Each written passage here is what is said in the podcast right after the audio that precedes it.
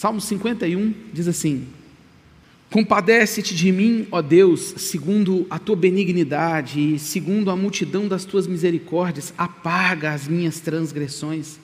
Lava-me completamente da minha iniquidade e purifica-me do meu pecado. Pois eu conheço as minhas transgressões e o meu pecado está sempre diante de mim. Pequei contra ti, contra ti somente, fiz o que é mal perante os teus olhos, de maneira que serás tido por justo no teu falar e puro no teu julgar. Eu nasci na iniquidade, e em pecado me concebeu minha mãe. Eis que te comprases na verdade no íntimo, e no recôndito me fazes conhecer a sabedoria. Purifica-me com sopo e ficarei limpo, lava-me e ficarei mais alvo que a neve. Faz-me ouvir júbilo e alegria, para que exultem os ossos que esmagaste Esconde o rosto dos meus pecados e apaga todas as minhas iniquidades. Cria em mim, ó Deus, um coração puro e renova dentro de mim um espírito inabalável. Não me repulses da tua presença, nem me retires o teu santo espírito. Restitui-me a alegria da tua salvação e sustenta-me com o espírito voluntário. Então ensinarei aos transgressores os teus caminhos e os pecadores se converterão a ti. Livra-me dos crimes de sangue, ó Deus, Deus da minha salvação, e a minha língua exaltará a tua justiça. Abre, Senhor, os meus lábios, e a minha boca manifestará os teus louvores, pois não te compraz em sacrifícios, do contrário, eu te os daria, e não te agradas de holocaustos. Sacrifícios agradáveis a Deus são o espírito quebrantado, coração compungido e contrito, não desprezarás, ó Deus. Faze bem a Sião, segundo a tua boa vontade, edifica os muros de Jerusalém. Então te agradarás dos sacrifícios de justiça, dos holocaustos e das ofertas queimadas, e sobre o teu altar se oferecerão novilhos. Até aí. Que Deus nos abençoe, irmãos, por meio da Sua palavra. Hoje é a nossa última mensagem sobre recarga sobre esse poder que nós já falamos que Deus possui nas mãos de nos renovar, de nos restaurar, de nos reabilitar, de nos encher de forças nos momentos em que nós nos sentimos descarregados, esgotados, exauridos, cansados, abatidos. E nessa última mensagem, eu diria que talvez nós estejamos pensando naquilo que é fundamental, ou nós vamos perceber que as Escrituras, elas nos trazem como fundamental um aspecto para todo o cansaço, para toda a exaustão. Uma coisa que nós desprezamos na caminhada, geralmente quando você se sente exausto, você procura as razões. O que, que você fez durante a semana, por que, que você está tão é, esgotado como está. Mas poucas as vezes nós nos perguntamos ou olhamos para nós mesmos, pensando o porquê que nós estamos tão cansados e temos a coragem de encarar os nossos pecados como fruto e como raiz dessa grande carência que nós temos de ser renovados pelo Senhor. Hoje é o dia de encararmos o grande vilão de toda a nossa exaustão Hoje é o dia de encararmos o, o, grande, o grande vilão e o grande motivo pelo qual nós nos cansamos e precisamos de uma recarga. Obviamente, nós precisamos olhar para o Deus Todo-Poderoso, nós precisamos descansar no dia do Senhor, precisamos equacionar o nosso tempo de maneira que o adoremos e descansemos também. Nós precisamos é, entender que o nosso Deus é aquele que nos dará respostas enquanto oramos para que possamos correr como os, os homens que vão a cavalo, atravessar as florestas do Jordão, tudo isso nós já falamos. Mas nós não poderíamos encerrar essa série de mensagens sobre recarga sem falar do pecado e o quanto o pecado tem poder de drenar as nossas forças e de remover todas as nossas energias, e nós desprezamos isso. Seja sincero, você, num momento de muito cansaço, já parou para pensar em que você estava pecando? Ou qual era a sua falha? qual mandamento você estava transgredindo, que tipo de lei de Deus você estava quebrando no momento em que estava em que estava tão cansado, por que, que você estava exaurido? Já parou para pensar nisso?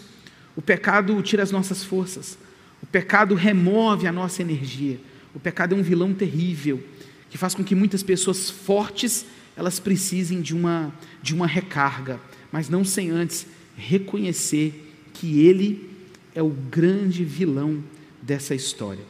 E não há também como negar que a relação entre o interior e o exterior do homem é muito importante quando nós falamos de cansaço e recarga. E na história de Davi, especificamente o homem que escreveu o Salmo 51 e o Salmo 32, que lemos no início do nosso culto, é, é muito esse, esse aspecto é muito poderoso, porque Davi, quando é chamado por Deus, Davi, quando é ungido por Deus, no capítulo 16 do primeiro livro de Samuel, ele é descrito como aquele que exteriormente não aparentava condições e habilidades para ser o rei de Israel. Deus manda Samuel ir até a casa de Jessé, Jessé apresenta os seus filhos mais robustos, os seus filhos mais bem aparentados, os filhos nada franzinos, aqueles que dominavam as armas talvez já, e diz para Samuel: "Olha, aqui estão os meus filhos". E Deus fala com Samuel: "Muito cuidado, não é esse, não é esse, não é esse, não é esse". E pergunta: "Você não tem mais nenhum filho?". E parece que nem o pai acreditava muito nele. Parece que o exterior de, de, de Davi, ele não ele não imprimia nenhum tipo de, de condição, de habilidade para reinar sobre Israel ou para ser ungido o rei. E Deus fala com Samuel: não atente para o exterior, porque eu vejo o interior. Lembra disso? Eu vejo o interior. Deus então chama, Samuel chama, Deus chama, Samuel chama, Jessé chama Davi. E esse, esse jovem, esse jovem é ungido rei de Israel o homem que Deus viu o interior e não o exterior, o habilitando para cumprir a obra, a tarefa que ele havia designado. Essa relação entre interior e exterior, ela aparece na Bíblia o tempo inteiro. E ela é muito importante, principalmente quando falamos dos nossos corações, quando falamos das nossas almas, quando falamos do nosso íntimo, do nosso ser. O salmista, a, a, literatura de sabedoria, os profetas, os evangelhos, nós encontramos o tempo inteiro essa relação entre o interior e o exterior sendo equilibrada.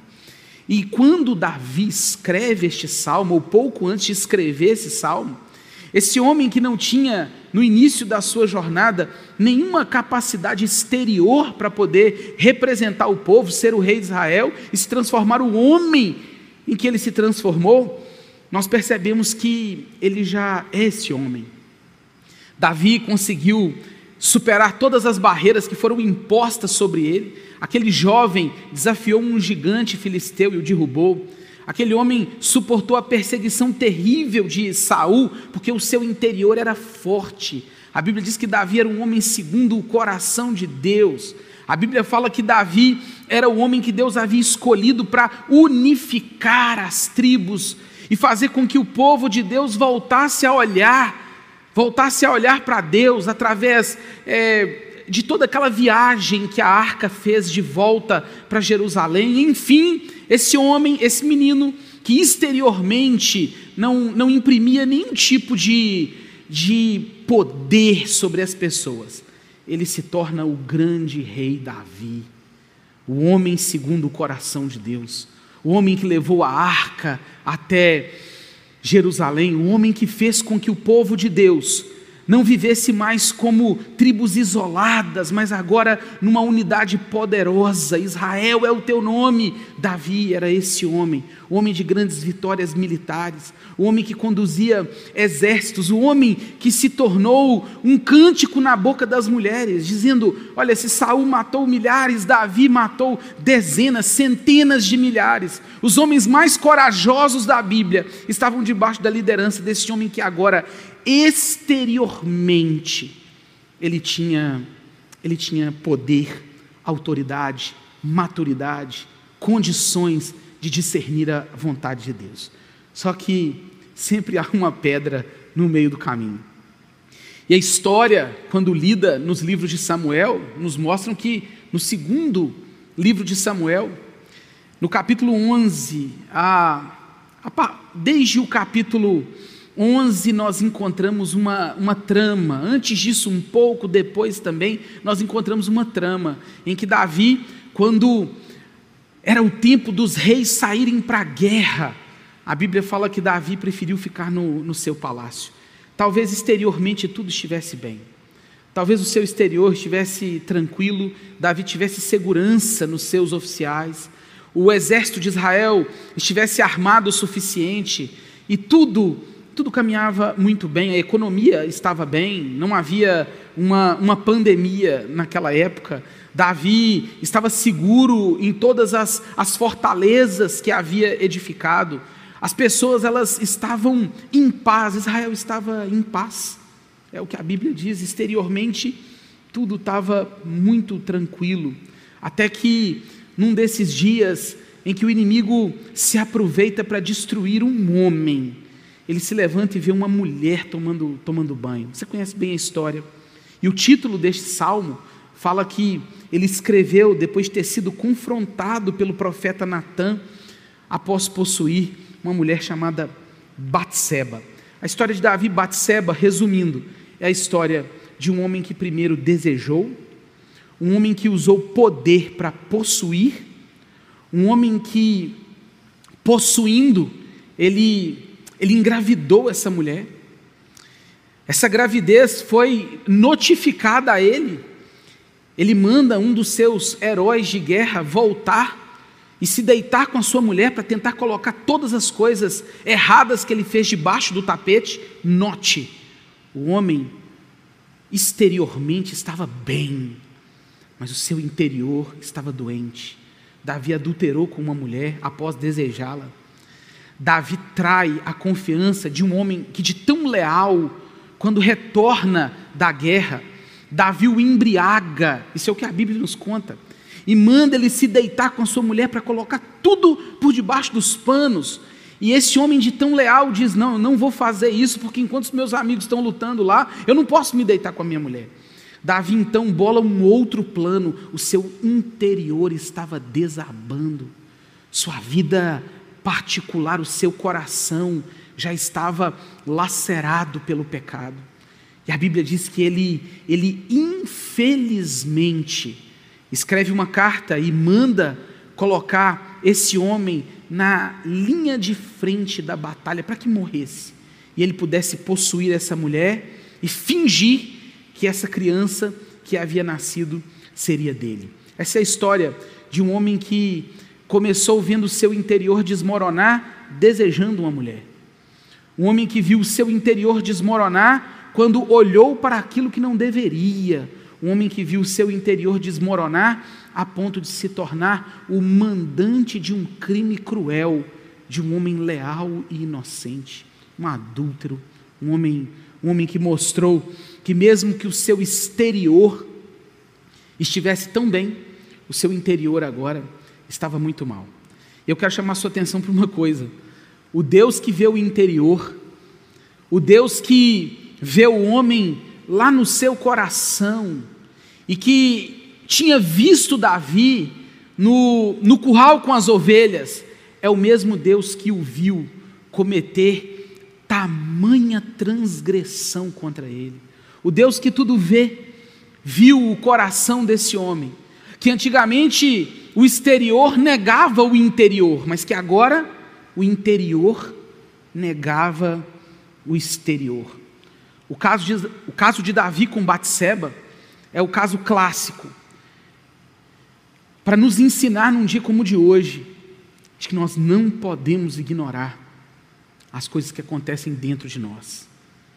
Nós não podemos ignorar, irmãos, as coisas, as pequenas coisas que acontecem dentro de nós.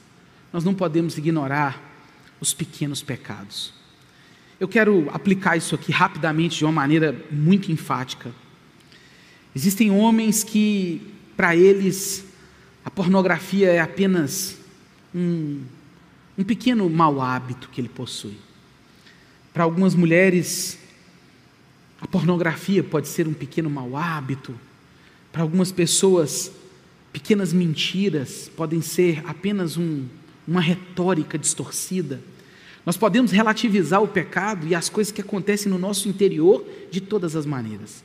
Talvez foi só um comentário sobre a beleza de alguém. Talvez foi só o olhar sobre uma pessoa que você não deveria olhar como olhou. Talvez foi apenas um pensamento que você logo o desprezará dentro de você. O interior tem poder, irmãos. James Smith fala num dos seus livros, eu já citei isso aqui várias vezes, que o coração é o epicentro de toda a vontade humana. O filho de Davi é, nos alertou dizendo de tudo que se deve guardar, guarda o que? O seu coração, porque dele procedem as fontes de vida. Nós ignoramos o nosso coração pecador, o nosso íntimo, que tantas e tantas e tantas vezes eles começam a desmoronar dentro de nós e fazendo com que o exterior desmorone também.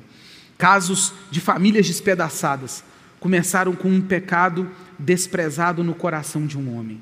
Famílias dilaceradas começaram com um pecado sutil e desprezado no coração de muitas mulheres. Famílias inteiras despedaçadas, fruto do desprezo deliberado dessas coisas pequenas que nós deveríamos tratá-las como grandes dentro de nós. E essas agitações que o, excitavam do lado de dentro geraram coisas terríveis do lado de fora. Você lê o salmo comigo, e assim como você leu no início do culto o salmo 32, você vai perceber que Davi fala de um homem com os ossos esmagados um homem com os ossos esmagados no versículo 8, e dizendo que foi Deus quem esmagou esses ossos. O que, que aconteceu? O Deus que o viu atrás das ovelhas foi o mesmo Deus que o viu cometendo tamanho assinte contra o seu caráter, contra a sua santidade. Deus então manda um profeta até a casa de Davi. E essa é a parte mais legal da história, né? Davi ele recebe o profeta com honras, talvez, e o profeta fala: Rei, eu queria contar uma história. E Davi fala: Pode contar. E Natan diz mais ou menos o seguinte: Olha, é, pense num homem que tinha gado, ovelhas, propriedades, um homem rico que tinha de tudo nessa vida. E pensa num pobre coitado que só tinha uma ovelhinha. E esse homem poderoso foi lá e roubou essa ovelhinha desse homem e ainda mandou matar esse homem é, Davi não espera Natan terminar e diz assim: que não viva este homem em Israel. E a vida de profeta sempre foi dura, né? Porque o profeta aponta o dedo e diz assim: esse homem é você.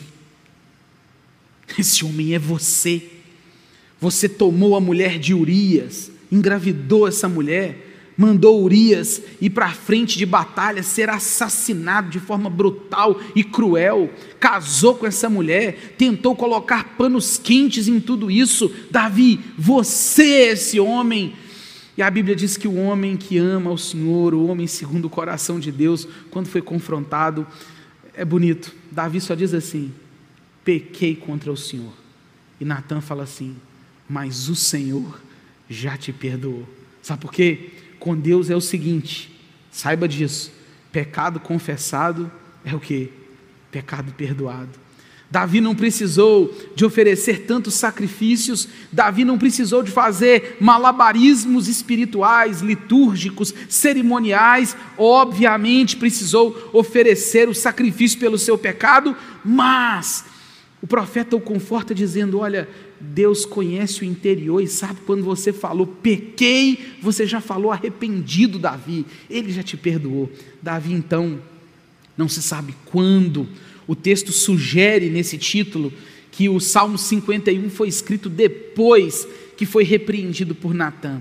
Davi fala assim: Eu sou um homem precisando de uma recarga, porque o pecado acabou comigo. Eu sou um homem precisando do vigor que vem de Deus porque o pecado me descarregou completamente. É isso que o pecado está fazendo com você, meu irmão, que está me acompanhando agora. Você está sentindo os seus ossos esmagados, esmagados. A sensação que você tem é, como diz o Salmo 32, versículo 3, que os seus ossos estão envelhecidos. O salmista no 32 diz que os meus ossos envelheceram pelos meus constantes gemidos.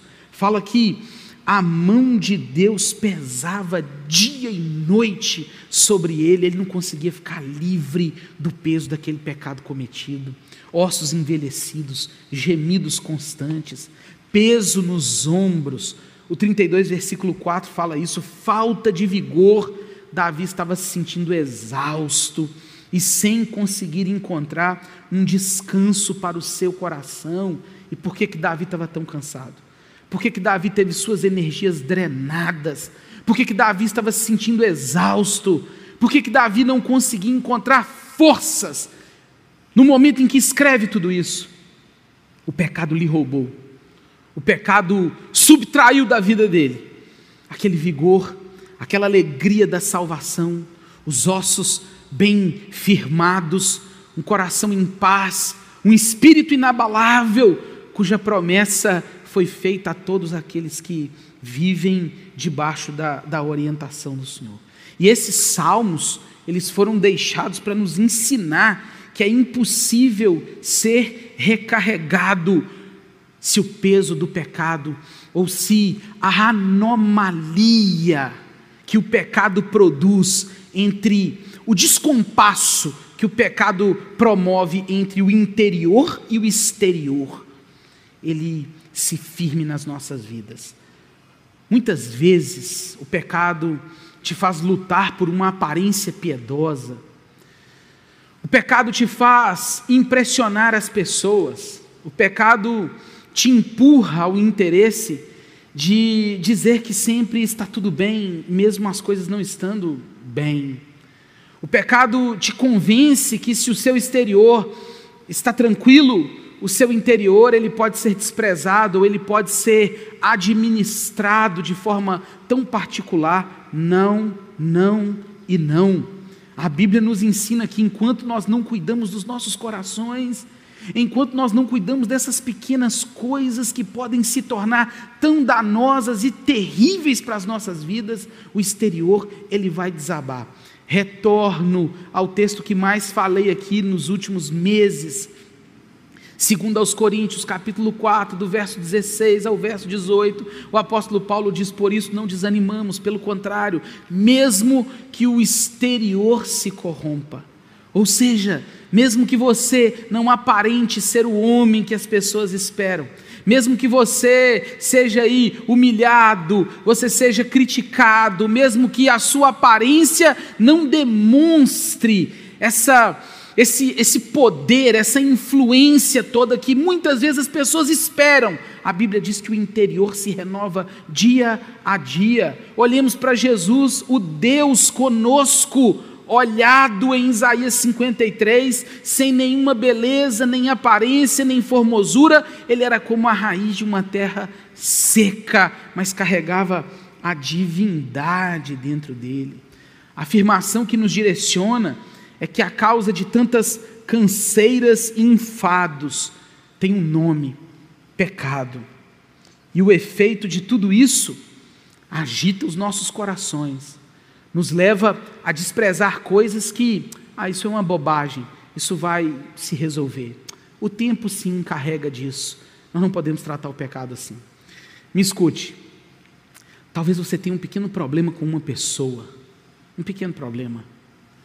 E esse pequeno problema tem sido desprezado por você, tem sido desprezado por você, porque você o considera pequeno demais. Talvez, ou é possível, que em algum momento você tenha desprezado uma palavra que você disse e, e não deveria ter dito, e você precisaria buscar o perdão por aquilo que falou. Nós não tratamos o pecado como deveríamos tratar, não tratamos como ele merece nós não lidamos com este veneno como, como deveríamos lidar. Já dizia o outro: o pecado é, é nitroglicerina. Se você manuseá-lo, só de manuseá-lo, só de combiná-lo, vai explodir. E não é de se admirar, porque tantos de nós andam sem vigor, sem paz e a lama do pecado tumultuando as nossas vidas, porque nós estamos, como disse Isaías, é, como um mar agitado que não se pode aquietar, espumando as nossas próprias sujidades, as nossas próprias sujeiras. E essa toda essa essa agitação interna que precisa ser tratada por Deus, ela ela é o grande motivo para que a gente se sinta tão cansado. Mas como a gente vai conseguir lidar com isso? Sabendo que, como disse o o próprio Davi, nós nascemos em pecado. Sabe aquela coisinha que você está esperando o tempo curar? Sabe aquele probleminha que você está esperando a pessoa te procurar? Sabe aquele pequeno vício, aquele pequeno mau hábito que você diz ninguém está vendo? Sabe aquela coisa que você deveria extirpar da sua vida? Sim, essas coisas. Essas coisas, elas precisam ser tratadas com a seriedade, com a seriedade. Assim como um pequeno, um pequeno furo num recipiente que drena todo, todo, tudo que ele tem dentro, o pecado faz conosco. O bonito de toda essa história, meus irmãos, e você que reconheceu aí que o pecado tem te maltratado, que o pecado tem te cansado, e não olhe para o pecado apenas como esses comportamentos notórios, ah, eu não faço isso, não faço aquilo outro, eu não sou assim, eu não sou assado. Olha, você, caso tenha pensado nisso, caso você tenha vasculhado por alguns instantes o seu próprio coração e entendido que você não tem um pecado para tratar, eu me arrisco a dizer que você é comigo um dos piores pecadores que existem. Porque o pior do pecador é aquele mentiroso que disse João dizendo que não tem, não tem pecado. Nós temos muitos e precisamos tratá-los, precisamos colocá-los aos pés da cruz, ao crivo do Senhor, à análise, ao fogo purificador do nosso Deus, que nos limpará de todo este mal. O grande problema é que Deus conhece os nossos corações e sabe que quando falamos de pecado, a nossa tendência é fazer igual Adão e Eva. O que fizeram Adão e Eva quando Deus falou: olha, vocês transgrediram, vocês pecaram. O que, que Adão e Eva, o que, que eles fizeram? Eles se esconderam. Você está se escondendo de Deus. Você está fugindo o quanto pode. Você pecou. Você sabe que pecou. Você foi confrontado por Deus. Você identifica o seu erro, identifica essa mancha. Você, você fez errado. Nós fazemos isso o tempo inteiro, mas preferimos nos esconder ou desprezar o interior. É para você mesmo que eu estou falando. E Deus, na sua infinita misericórdia, olha para pessoas mortas, exauridas nos seus delitos e pecados, e sabendo, porque nos conhece, que nós não temos forças sequer para ir na direção de Deus. Aleluia. Ele vem ao encontro dos seus filhos. Não foi Davi que foi atrás de Natã. Foi Natã que foi atrás de Davi.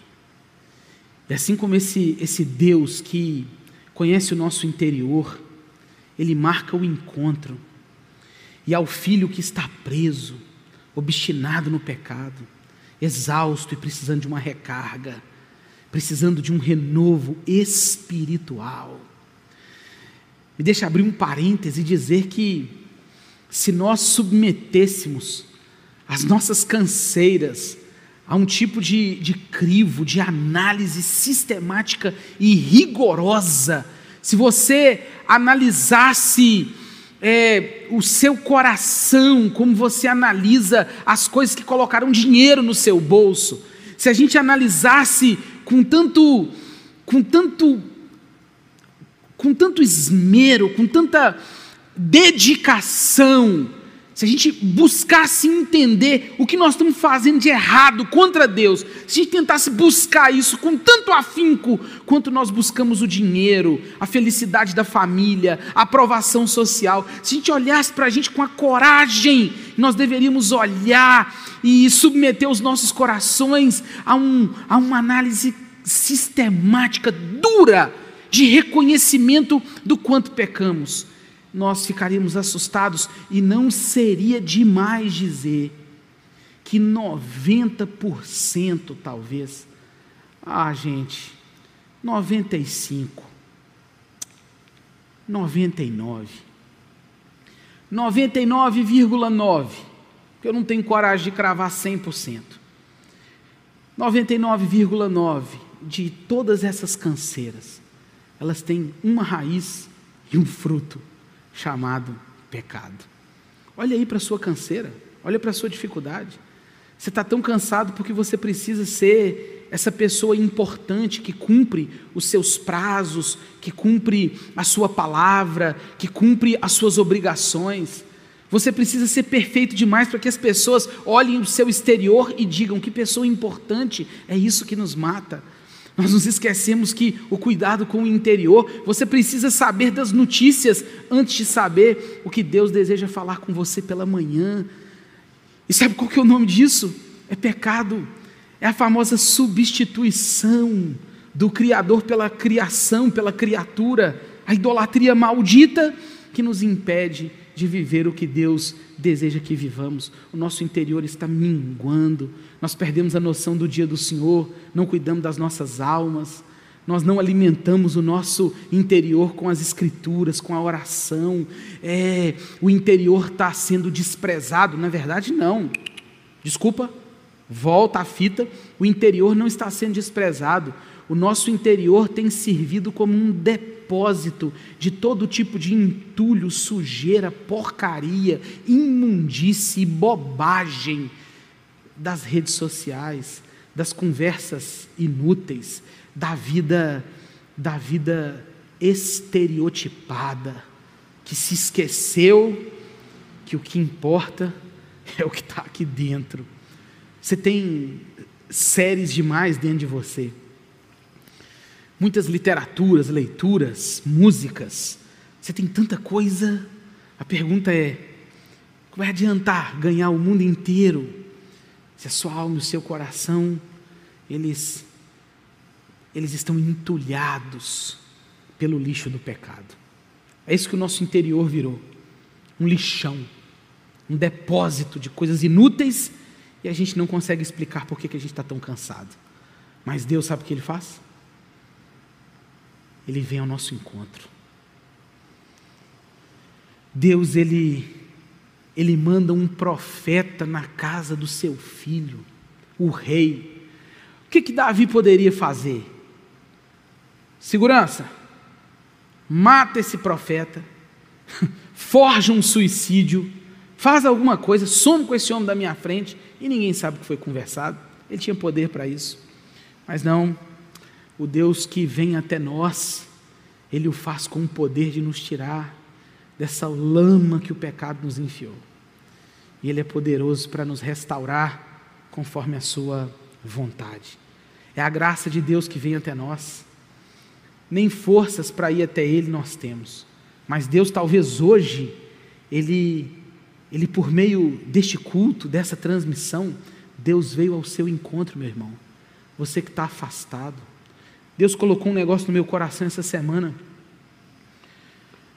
Eu vou procurar meia dúzia de gente afastada da igreja. Eu já estou percebendo que alguns peixes estão pulando dentro do barco. Eu estou com essa sensação. Já tem uns afastados que, tipo assim, eu já não posso ficar tão afastado assim. Mas Deus colocou no meu coração: vai atrás desse povo. Eu vou atrás de você, que está afastado. Eu vou te ligar. Eu vou ser inconveniente. Ah, chatice, eu vou falar o que você precisa ouvir. Você precisa voltar para Cristo, não é para a igreja, não, é para Cristo. Deus colocou isso no meu coração, mas hoje, você que está chafurdado na lama do pecado, atolado como estava Davi, você não sabe como sair, você não consegue, na verdade. Por isso que o Salmo 40 ele fala assim: Esperei com paciência no Senhor, ele se inclinou para mim e me ouviu quando clamei por socorro, ele, ele me tirou de um tremendal de lama. É Deus quem tira, é Deus que vai te tirar. Você está aí, ah, estou esperando o dia que eu resolver a vida, o dia que consertar minha vida com Deus. Não! Deus já está indo, ouvindo, ou já veio ao seu encontro hoje dizendo assim: Você é esse homem. Você está exausto porque você está em pecado. Você precisa, você precisa dizer apenas uma coisa, que está aqui no versículo 4. Pequei contra o Senhor. E aí, quando a graça divina guia esse homem no caminho da cura, olha que coisa curiosa que Davi fala. Ele diz: Senhor, renova dentro de mim. Vocês estão entendendo? Renova dentro de mim. Você que está em casa, me escute em nome de Jesus. Eu vou te ligar, hein? vou te ligar e atenda o meu número, viu? 988513970. Ah, não tem seu número salvo. Salva aí agora. E me atenda.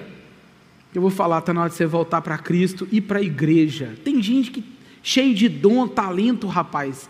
Uns meninos bons, um homem sério, uma mulher séria, e que o pecado já enfraqueceu, descarregou a bateria.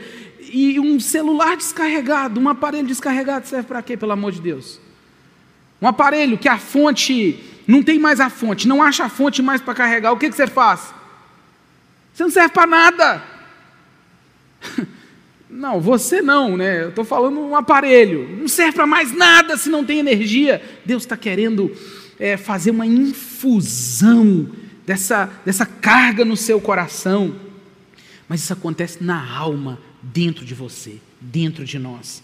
É a graça de Deus trabalhando aqui, ó. É aqui que a recarga precisa de acontecer. É aqui que Deus precisa trabalhar. Você tem que ter a coragem de dobrar o seu joelho e submeter-se ao crivo do Senhor e não não levantar de onde você está, até que Deus te dê a certeza de quais os pecados você precisa tratar nesse dia. Você tem que ter a coragem de anotar esses pecados e guardá-los e dizer: Deus me dá graça para poder vencer isso aqui, porque isso aqui está acabando comigo.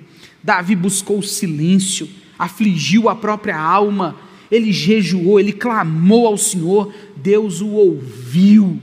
E essa oração é uma oração renovadora, restauradora, porque o olhar de Davi estava para o lado de dentro. Ele diz: renova dentro de mim. E a oração que renova, preste muita atenção no que eu vou dizer e quero encerrar. É a oração que, antes de qualquer coisa, ela tem a coragem de dizer assim: Eu conheço as minhas transgressões. Você precisa reconhecer que você pecou. Você precisa reconhecer que você está em pecado. Você precisa reconhecer que falhou e tem falhado. O texto também fala no versículo 6: Eis que te comprases na verdade no íntimo. Meu irmão, não, me não adianta e não adiantará viver essa ilusão de que o exterior é tudo que importa de que essa vida aonde você aparenta não apenas piedade, mas força, inteligência, integridade, ela, ela pouco importa, porque Deus ele tem prazer na verdade, no íntimo, no íntimo. Ah, mas as pessoas pensarão isso, pensarão aquilo outro. A Bíblia diz que o prazer de Deus está na verdade que nós carregamos no nosso coração. Eu me lembro de um filme que eu assisti de um homem que estava com a verdade, mas morreu como se fosse um mentiroso. Isso, isso cria na gente um dilema moral, né? uma, uma sensação assim que é absurdo. E o filme ele quer gerar esse impacto. Mas com Deus, com Deus, mesmo que a gente morra como se fosse um mentiroso do lado de fora, Deus tem prazer com a verdade do lado de dentro. Ele diz: o Senhor se compraz, na verdade, no íntimo, é no seu interior, é aonde tudo está sendo maquinado, forjado, pensado. Renova dentro de mim, essa é a oração de um homem que precisava de uma recarga. Restitui-me a alegria, é a oração de quem está dizendo: Senhor, o pecado tirou a minha alegria, e o pecado faz isso mesmo. Quando a gente peca, a gente fica triste, a gente fica angustiado. Nós que somos filhos de Deus, a Bíblia diz que o Espírito Santo, ele, ele, ele, ele tem ciúmes de nós. Nós entristecemos o Espírito de Deus que habita em nós e é impossível um cristão genuíno, morada do Espírito, passar incólume, incólume, se pecar. Precisa de ser restituído. O versículo 15 ele fala: Eu quero ser restituído para abrir os meus lábios. Ele, ele não quer deixar o que tem no seu interior apenas guardado no seu interior. O perdão concedido por Deus precisa ser anunciado, precisa ser comunicado, precisa ser propagado. Esse é o Deus que vai ao encontro do pecador, como veio ao nosso encontro nessa noite para nos perdoar o pecado e nos recarregar para a sua glória e graça.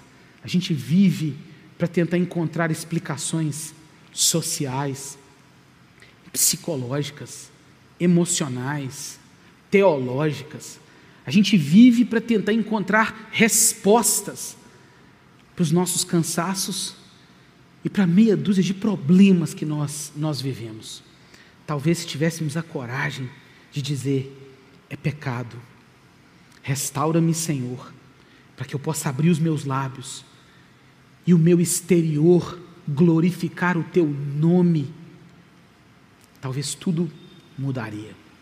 O versículo 18 diz assim: Versículo 19: Então te agradarás dos sacrifícios de justiça, dos holocaustos e das ofertas queimadas, e sobre o teu altar se oferecerão novilhos. Eu não tenho dúvida que Davi ofereceu o sacrifício referente ao seu pecado, e registrá-lo nesse salmo, seja talvez a lição mais importante de tudo isso, que nós não encontraremos um remédio para esse veneno chamado pecado nas nossas vidas, senão por meio de um cordeiro morto cujo sangue derramado nos perdoa e nos limpa e nos purifica de todo pecado. Você sabe de quem eu estou falando. Davi já antecipava a glória que todos nós teríamos de poder abrir a nossa boca e falar: Eu pequei, Senhor. Eu tenho pecado, Senhor. Eu estou em pecado. E Deus, por meio de Cristo, vir ao nosso encontro, estender as suas mãos e nos oferecer o seu perdão. A Bíblia diz assim: para você que não tem atentado para as coisas interiores, você que não tem entendido que o exterior ele, ele é apontado pelo interior, você que está carregando pecados não confessados. Eu tenho uma notícia má e uma notícia boa. A má é o que diz Provérbios, que aquele que encobre as suas transgressões jamais prosperará. Você não será recarregado se você continuar encobrindo as suas transgressões, inclusive para você mesmo e para você mesma. Mas a Bíblia diz, na primeira epístola de João, que se confessarmos os nossos pecados a Deus, Ele é fiel e justo para nos perdoar os pecados e nos purificar de toda injustiça. E eu não posso terminar sem citar o texto de João, quando ele diz: Filhinhos, essas coisas eu escrevo para que não pequeis. Se todavia alguém pecar, nós temos um advogado junto ao Pai. O sacrifício, a oferta, Jesus Cristo justo, ele é a propiciação pelos nossos pecados e não apenas pelos nossos, mas pelos do mundo inteiro. Deus veio ao seu encontro por meio de Jesus, quer te perdoar e te recarregar nessa noite. Entregue-se a Ele, coloque-se diante do Senhor, em nome de Jesus.